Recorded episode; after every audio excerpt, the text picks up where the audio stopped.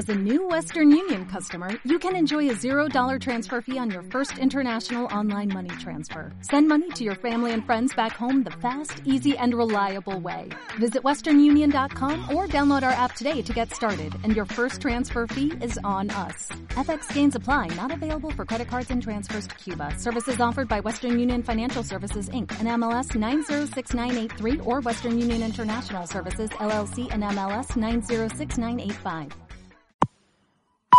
Una y media.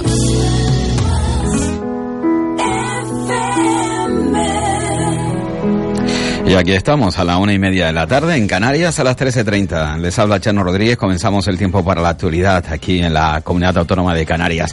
Eh, indudablemente el Brexit nos afecta y de manera muy directa. Hoy tenemos nuevas noticias en relación precisamente a esta salida del Reino Unido de Europa. Londres asume que el acuerdo del Brexit es básicamente imposible después de que Merkel haya llamado a Boris Johnson y le haya comentado al parecer que Nanay de la China, que no hay manera de ponerse de acuerdo, que Europa no va a aceptar en absoluto la proposición de acuerdo que ha lanzado Londres. Por lo tanto, estamos a la, a la expectativa. ¿Qué va a suceder? ¿Tendremos un Brexit duro o al final seguimos prorrogando o el Reino Unido seguirá prorrogando, prorrogando su estancia en Europa? Bueno, pues hay que esperar para ver. Por otro lado, el presidente del gobierno de España, eh, Pedro Sánchez, que ha anunciado un plan de acción para agricultores y ganaderos frente al atropello arancelario de Donald Trump.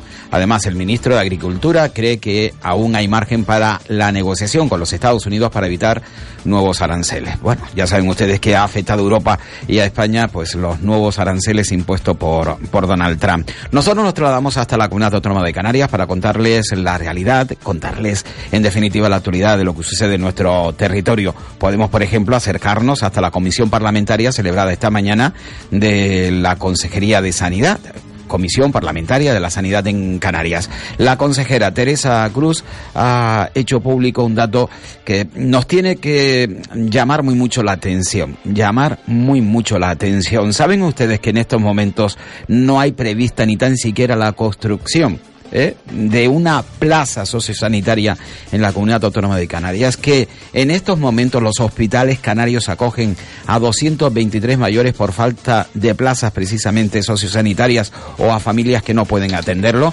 Sin duda es una situación difícil, complicada, a la que indudablemente hay que afrontar. La pregunta que usted formula es cuántas plazas sociosanitarias nuevas dispondremos para este año y para este año las plazas sociosanitarias nuevas son cero. Esa es la realidad, cero plazas.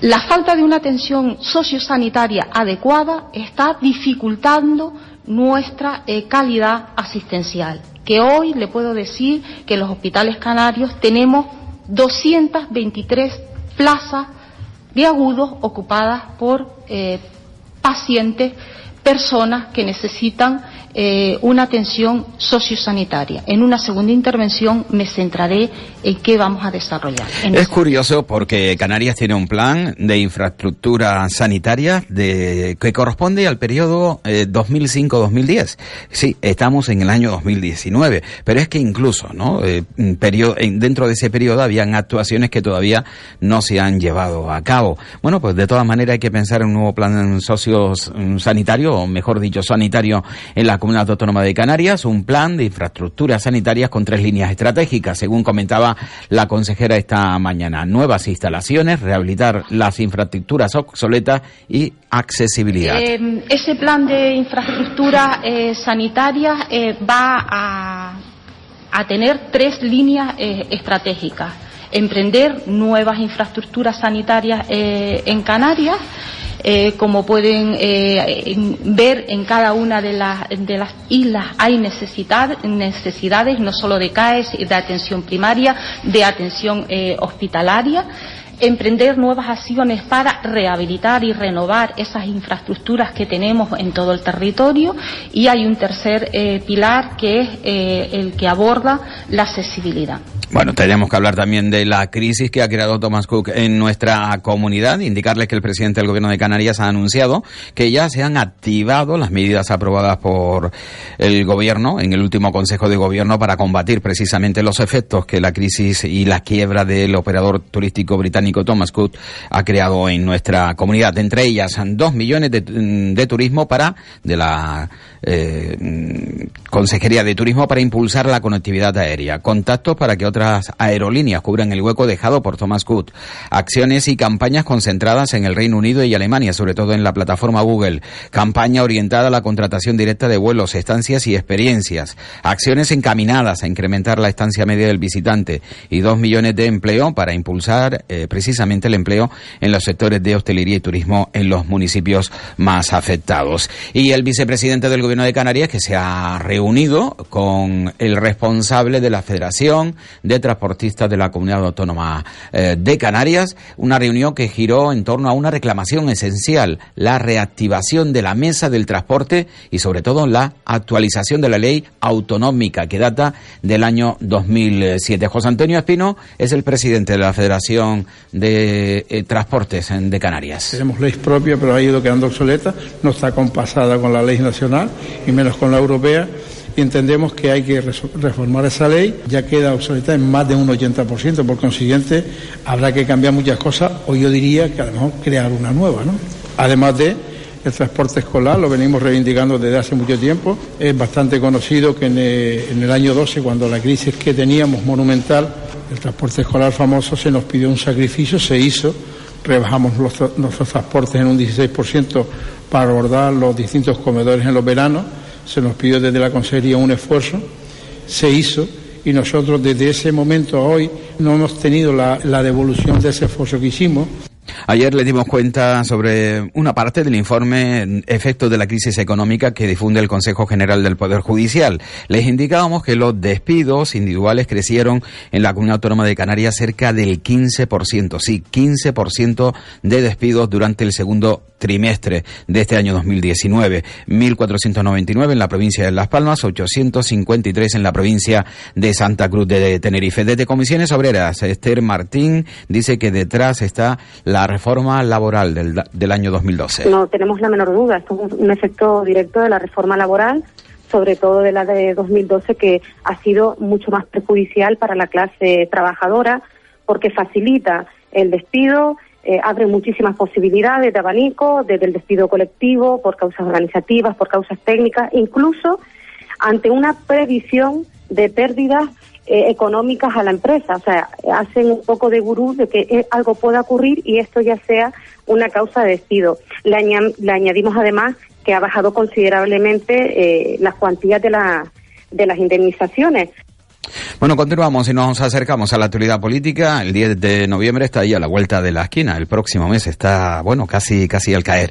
Y los partidos políticos que se preparan. Ayer se cerraba ya la presentación de listas por parte de los diferentes partidos políticos ante las diferentes juntas provinciales. Y vamos a hablar precisamente de ello. Por ejemplo, eh, Más País eh, va junto a ECU aquí en la Comunidad Autónoma de Canarias. Y lo cierto es que la idea es buscar un diputado por Las Palmas para el bloque progresista. Así lo comentaba la ex consejera de Podemos en el Cabildo de Gran Canaria, Ilenia Pulido, eh, que es la número uno eh, para la lista de Más País, eh, tras registrar precisamente la coalición Más País EQ al Congreso y al Senado de la provincia mm, de Las Palmas ante la Junta provincial manifestaba que la idea es buscar un diputado para ayudar al bloque progresista. Este acuerdo ha sido, la verdad, que muy sencillo. ECUO nos lo ha puesto muy fácil.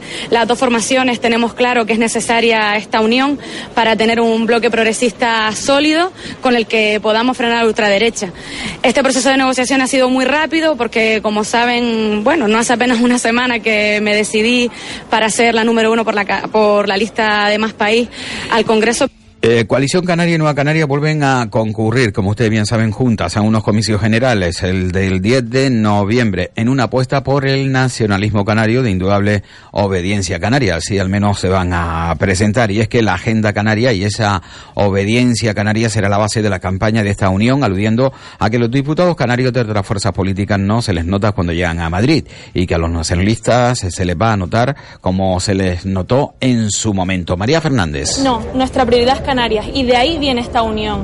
Y es muy importante recordar a la gente que no se vota un presidente del gobierno, sino que votamos a diputados y diputadas canarias, pues tenemos que unirnos, tenemos que votar y el voto útil es el voto canario. Cualquiera que analice mínimamente las encuestas al uso, que todos sabemos que marcan una tendencia y no son eh, efectivamente una foto fija, hay una cosa que está clara, es muy probable que si tenemos el número suficiente de diputados y diputadas en Madrid, podemos ser determinantes. Y en ese momento es cuando podremos hacer lo que necesita esta tierra, que es apretar con dureza absoluta, eh, utilizar el ser indispensable para trabajar por esta tierra como demostramos en el pasado. Nosotros somos lo que somos, pero tenemos, lo que sí que tenemos claro es una cosa, o existe un voto de obediencia canaria o los unos y los otros sencillamente se olvidan de que existe Canarias. ya sabemos que hay diputados canarios y canarias de otras fuerzas políticas. El problema es que no se les nota cuando llegan a Madrid. Y a nosotros se nos va a notar, se nos notó en su momento. Australia Navarro señala que el Partido Popular en Canarias presenta a sus mejores candidatos a las elecciones del próximo 10 de noviembre, en las que prevé superar los resultados obtenidos en los comicios de abril. Y bueno, Navarro no quiso responder precisamente a la pregunta de la marcha de María del Carmen Hernández Bento tras haber declinado el ofrecimiento que le hizo el partido de descender una plaza en las listas, es decir, eh, ocupar la tercera en vez de ser la segunda.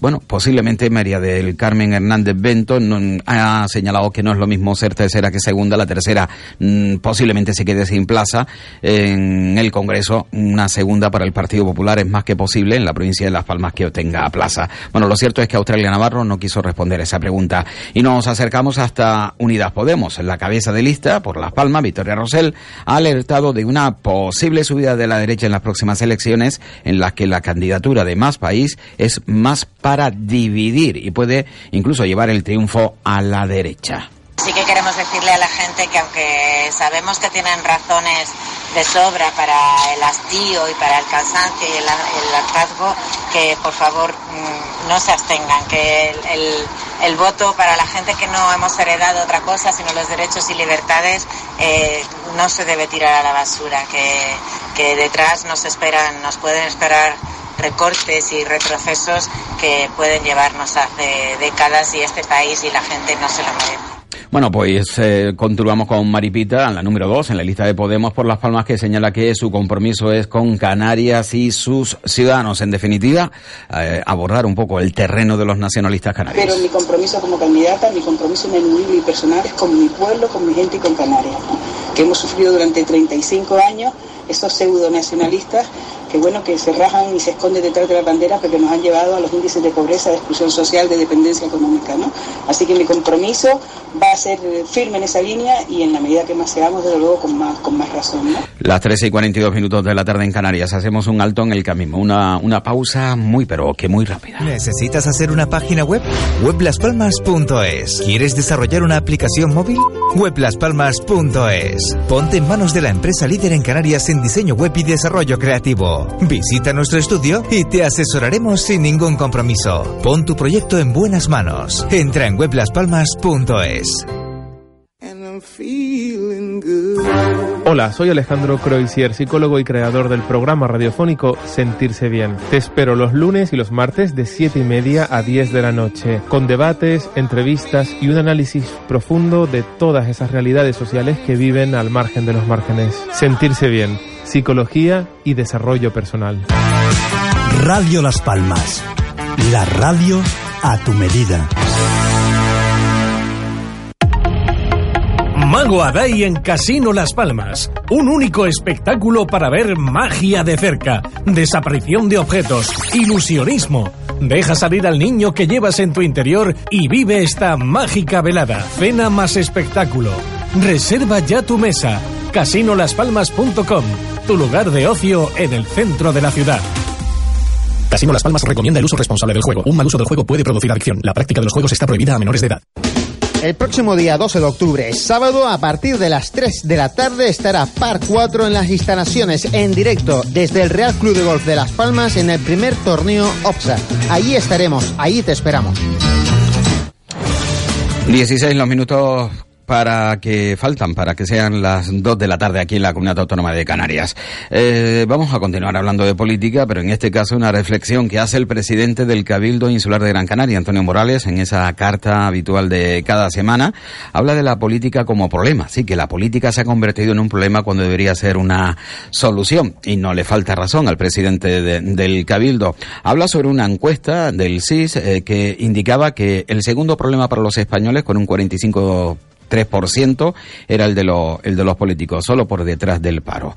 Y habla precisamente sobre eh, los problemas que trae el no defender la singularidad de cada uno de los partidos. Por ejemplo, habla de los partidos progresistas de Canarias que deberían de unirse para trabajar juntos al margen de singularidades que algunos eh, tratan de defender a través del nacionalismo. Vamos, en definitiva, se puede entreleer que Antonio Morales eh, no está eh, de acuerdo ni va a hacer campaña de ninguna manera con el nacionalismo canario. Según la encuesta del Centro de Investigaciones Sociológicas de la semana pasada, los políticos en general, los partidos y la política representan el segundo problema para el 45,3% de los españoles, solo por detrás del paro que alcanza el 60%. De esta manera los políticos se convierten en el problema que más crece para la ciudadanía del Estado español, aumentando en más de 6 puntos porcentuales en apenas dos meses. Es innegable que son cifras muy preocupantes que nos alertan sobre la necesidad urgente de tomarnos en serio el cambio en la manera en la que entendemos la política. Es evidente que la parálisis política y la incapacidad de las fuerzas progresistas para ponerse de acuerdo, anteponiendo intereses partidistas al interés de las personas, han contribuido al descrédito del sistema político. También es cierto que no se trata de una tendencia nueva. En este panorama, las personas progresistas de Canarias tenemos que tener una representación clara que no solo defienda la singularidad del archipiélago, sino también un proyecto coherente, fundamentado en las aspiraciones de la mayoría social, con una voluntad inequívoca de progreso que consiga revertir las décadas de mal gobierno que nos han situado a la cola de todos los indicadores positivos y la cabeza de todos los negativos, como el paro, la corrupción, la pobreza, el abandono escolar. Bueno, al final eh, tenemos que darle la razón. La política eh, y los políticos eh, son sin duda un auténtico problema para la sociedad canaria, en particular española en general.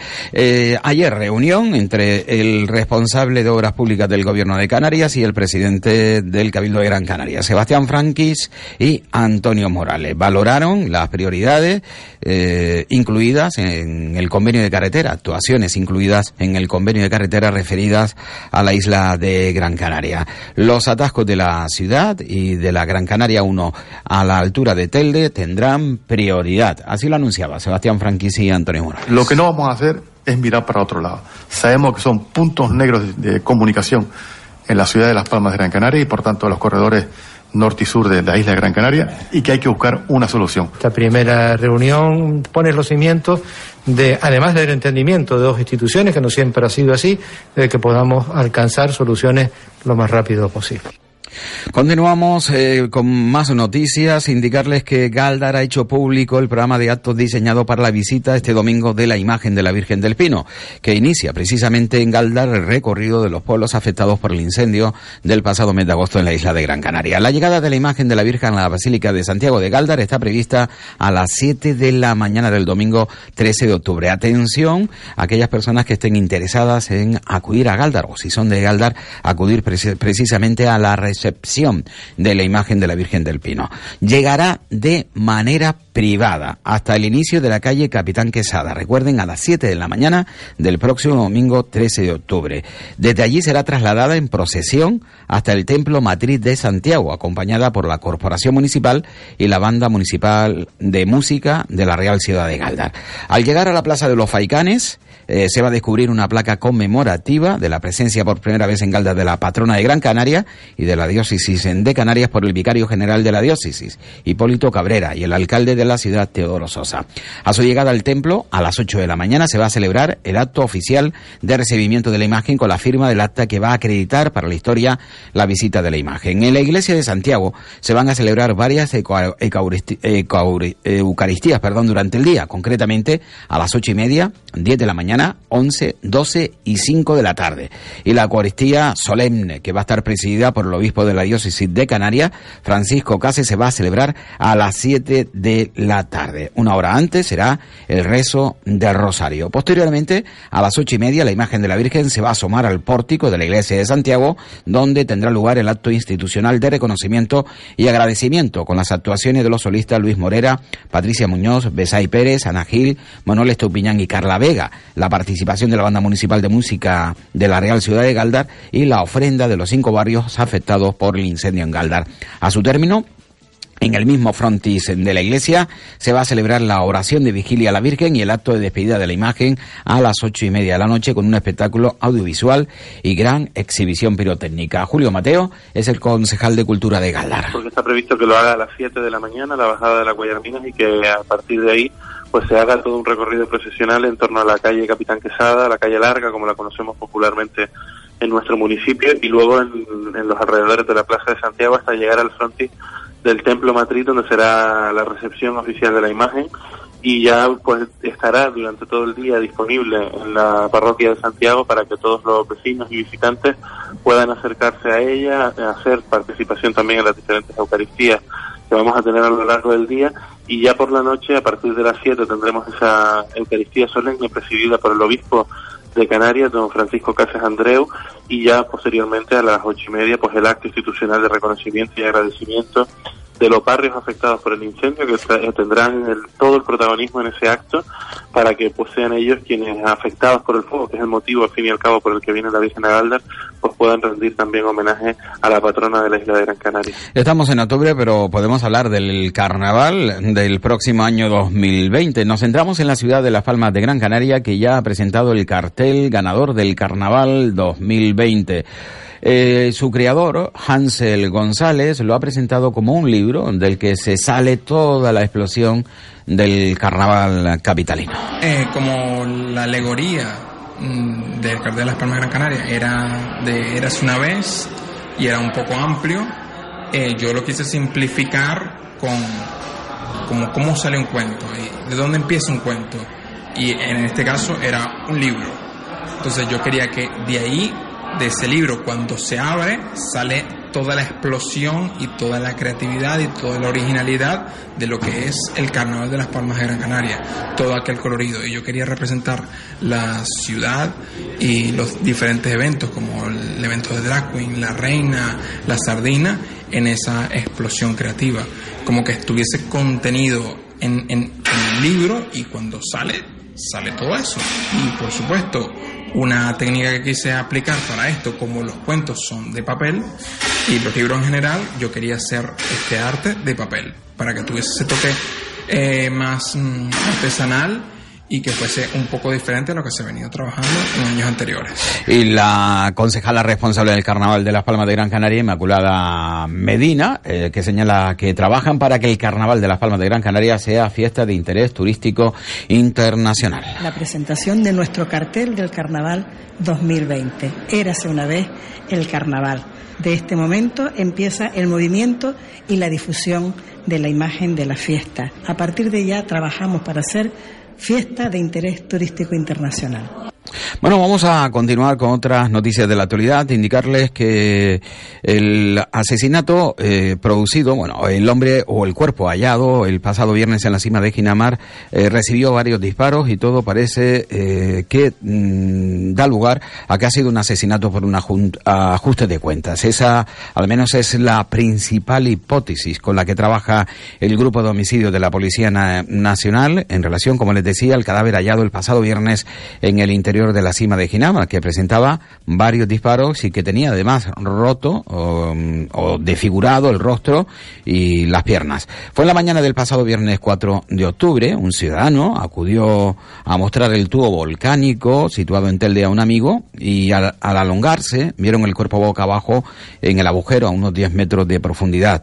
El estado de putrefacción que presentaba el cadáver, que podría llevar entre 3 o 4 días fallecido, así como el hecho de que tuviera la cara desfigurada y que de cualquier tipo de documentación, ha dificultado, por un lado, la identificación, aunque varios tatuajes que tenía el cuerpo apuntan a un hombre de unos 30 años con domicilio en Tenerife. Entre otros elementos que recogieron para analizar los investigadores se encontraban restos de balas con las que el autor o autores del crimen habían eh, disparado a, a la víctima. Aparece muerto además esta mañana el senderista alemán, el cuerpo del senderista alemán de unos 60 años que ayer cayó por un barranco cuando hacía senderismo en el Parque Nacional de la Caldera de Taburiente, en La Palma, junto al afectado. Iban otras dos personas, un hombre de unos 60 años y una mujer de 56, también alemanes, que resultaron ilesos. El suceso ocurrió ayer a las 10 y cuarto de la noche cuando el 112 recibió una alerta en la que se informaba de la precipitación de un senderista por un barranco desde una altura aún por determinar en un sendero que conduce a la galería de Altaguna. Decirle que el senderista ha aparecido muerto esta misma mañana.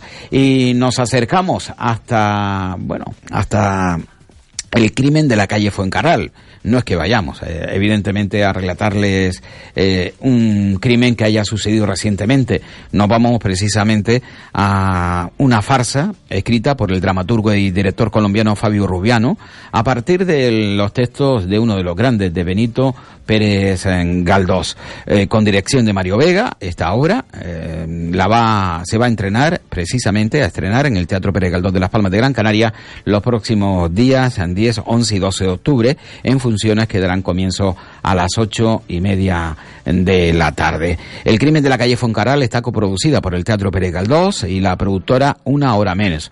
Al Ayuntamiento de la Ciudad y al Cabildo de Gran Canaria eh, se suma en colaboración con esta obra el Gobierno de Canarias y el Ayuntamiento de Agüimes. El público puede adquirir las entradas en las taquillas del Teatro Pérez Galdós entre las 10 de la mañana y las 5 de la tarde, así como en el Auditorio Alfredo Kraus en horarios de 4 de la tarde a 9 de la noche. Como suele ser habitual, hay habilitadas varias páginas web eh, para poder adquirir la entrada mm, sin ningún tipo de, eh, de, problema. Ya saben, una hora menos en el Teatro eh, Pérez Galdós de la ciudad de Las Palmas de Gran Canaria, una obra que fue presentada por mm, Guasimara Medina. Eh, actual responsable de cultura del Cabildo Gran Canaria. y además a propósito de la figura de Galdós, creo que es importante aprovechar esa versatilidad de, de, de Galdós para hacerla asequible, para acercarla a, diferentes públicos, ¿no? Y ser capaces además de transmitirlo con lenguajes que sean comunes y que sean modernos, ¿no? Al final, esto lo que nos viene a decir es que Galdós sigue estando de moda, ¿no? Que, que, que no es algo snob, sino que realmente el centenario no va a pasar y ya está, sino que el centenario nos va a dar pie a que efectivamente sigamos trabajando en la, en la figura de, de, este personaje universal y que en definitiva tiene todavía mucho que aportar y tenemos muchísimo que aprender y que invitar además a que los que hasta ahora no lo han hecho pues tengan esa curiosidad de decir, oye, voy a leer algo. Bueno, eh, vamos a hablar de la ciudad de Las Palmas de Gran Canaria y de los vehículos eléctricos. Bueno, ya saben ustedes que ahí últimamente con esto de, mm, bueno, acercarse a la electricidad para la movilidad, pues vehículos incluso pequeños que se mueven con muchísima rapidez y evidentemente pueden hacer muchísimo daño. Eh, ejemplo, el patinete eléctrico, pero no hay una normativa eh, municipal, tampoco estatal, aunque está prevista que salga en los próximos meses para saber, eh, por ejemplo, por dónde debe de ir un patinete o dónde o por dónde puede ir una bicicleta eléctrica, por dónde puede ir, por ejemplo, una bicicleta. Bueno, pues lo cierto es que en Las Palmas de Gran Canaria, de momento, la previsión es que aquellos vehículos que vayan más rápido que los 30 kilómetros por hora, pues que vayan por la calzada. Nunca, aunque sea un patinete eléctrico, pueda ir eh, pues por un carril bici, por ejemplo. Deberán ir por el carril bici, ese será su espacio natural, siempre y cuando no superen una velocidad que nosotros en principio hemos planteado de 30 kilómetros por hora. Ahora en este proceso de participación eso podrá cambiar. Pero si superan los 30 kilómetros por hora tendrán que ir eh, por calzada, se van a equiparar un ciclomotor, pero si no lo superan se equipararán a una bicicleta e irán eh, por el carril bici. Por donde nunca podrán ir es por las aceras, así que no queremos que compitan o que quiten espacio al peatón. Y ya para terminar, mm, vamos a hablar del humorista gran canario Sayo, que ayer conquistó el programa Got Talent con un pase de oro. Ya saben ustedes que el pase de oro es muy especial, eh, muy difícil de conseguir. Pues sin embargo, el gran canario Sayo lo, lo consiguió. Estar en una televisión nacional, eh, en un programa de esta envergadura, pues es un pequeño homenaje para mí para mi vida, para mi trabajo. Sayo en Got Talent. Me llamo Pedro Eugenio Moreno Roque. Así como Pedro, vengo como Sayo. Sayo, mejor. Sayo. Sayo, ¿no? La X es porque, ¿sabes por qué tengo la X? Yo tengo la X y la Y porque son los cromosomas del ser humano. Ah. Para-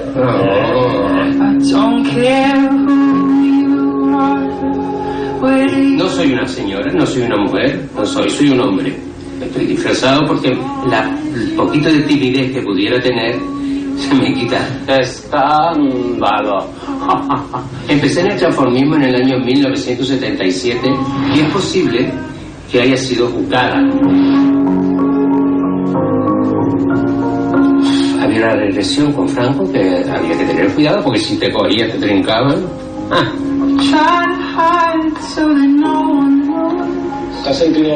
Bueno, pues Sayo protagonista en Got Talent. Lo veremos evidentemente en la gran final. Y hasta aquí llegamos con la información, la actualidad en Radio Las Palmas. Mañana a la